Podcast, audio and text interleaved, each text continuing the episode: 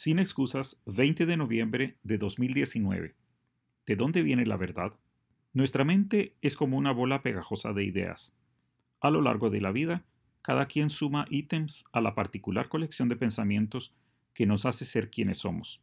Como en el Katamari Damacy, empezamos con un mínimo de información que permite agregar cosas y crecer el globo de lo que sabemos. Las ideas más firmes actúan como organizadores, si hacen referencia a lo que somos y cómo actuamos, las llamamos personalidad. Si nos sirven para explicar nuestro entorno social y sus propósitos, las llamamos ideología. En el día a día, asumimos que ese conjunto de verdades no cambia a lo largo de la vida. Un poco de introspección alcanza para reconocer que esto es una ilusión. Haga memoria detallada de las ideas y aspiraciones que valoraba hace 10 años. Seguramente han cambiado mucho al día de hoy. Eso sí, es más fácil que se nos peguen ideas que se parecen a lo que ya tenemos en la cabeza. Quien creció católico tiende a aceptar más fácilmente nueva información sobre santos y milagros porque sabe de qué se trata. Quien creció en una familia política entiende el estira y encoge del poder. Se crió oyendo quién sería el siguiente líder y cómo lo conseguiría. Eso no significa que no demos virajes en pensamiento y creencias. Las conversiones, grandes o pequeñas, religiosas o no, son más frecuentes de lo que reconocemos. Muchos experimentan rompimiento cuando termina la juventud y salen del hogar de sus padres, en torno a un divorcio o cuando ven la muerte cerca.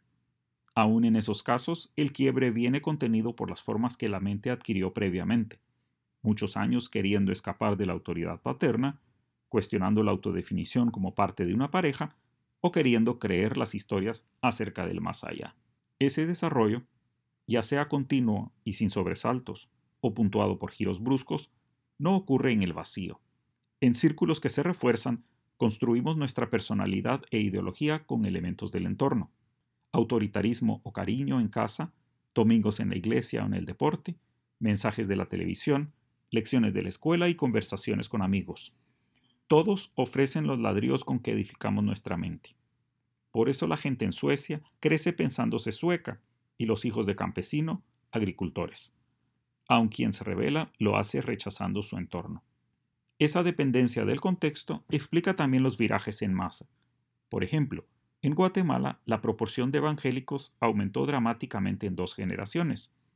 No fue fruto espontáneo del descubrimiento individual, sino de un entorno que cambió. Creció el dinero invertido en predicadores, radio y TV evangélicas.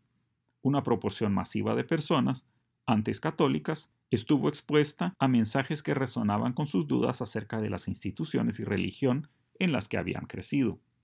La semana pasada me sumé a la crítica de la pasarela de modas que pretendía hacer Emilio Méndez sobre los estragos de la erupción del volcán de fuego.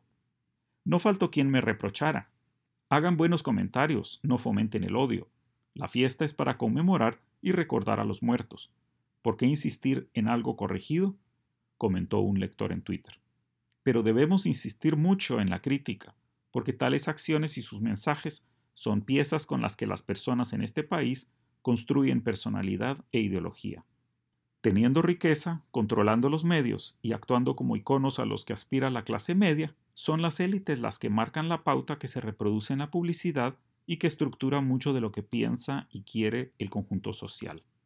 La semana pasada, un comentarista en TV señaló que el idealismo de los jóvenes que quieren cambiar Guatemala es lo único que nos puede salvar.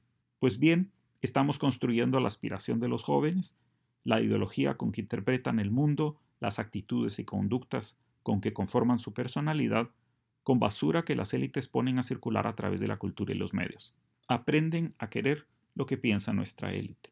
Por eso es grave el hecho, más aún la esterilidad de quienes no lo entienden, porque a los menos de los jóvenes se les dice que está bien bailar sobre escombros, sin escarbar para ver qué hay debajo, y a los más se les insiste en que aquí no hay esperanza, que sus muertos quedarán enterrados para siempre bajo las cenizas, mientras otros bailarán inconscientes sobre ellos.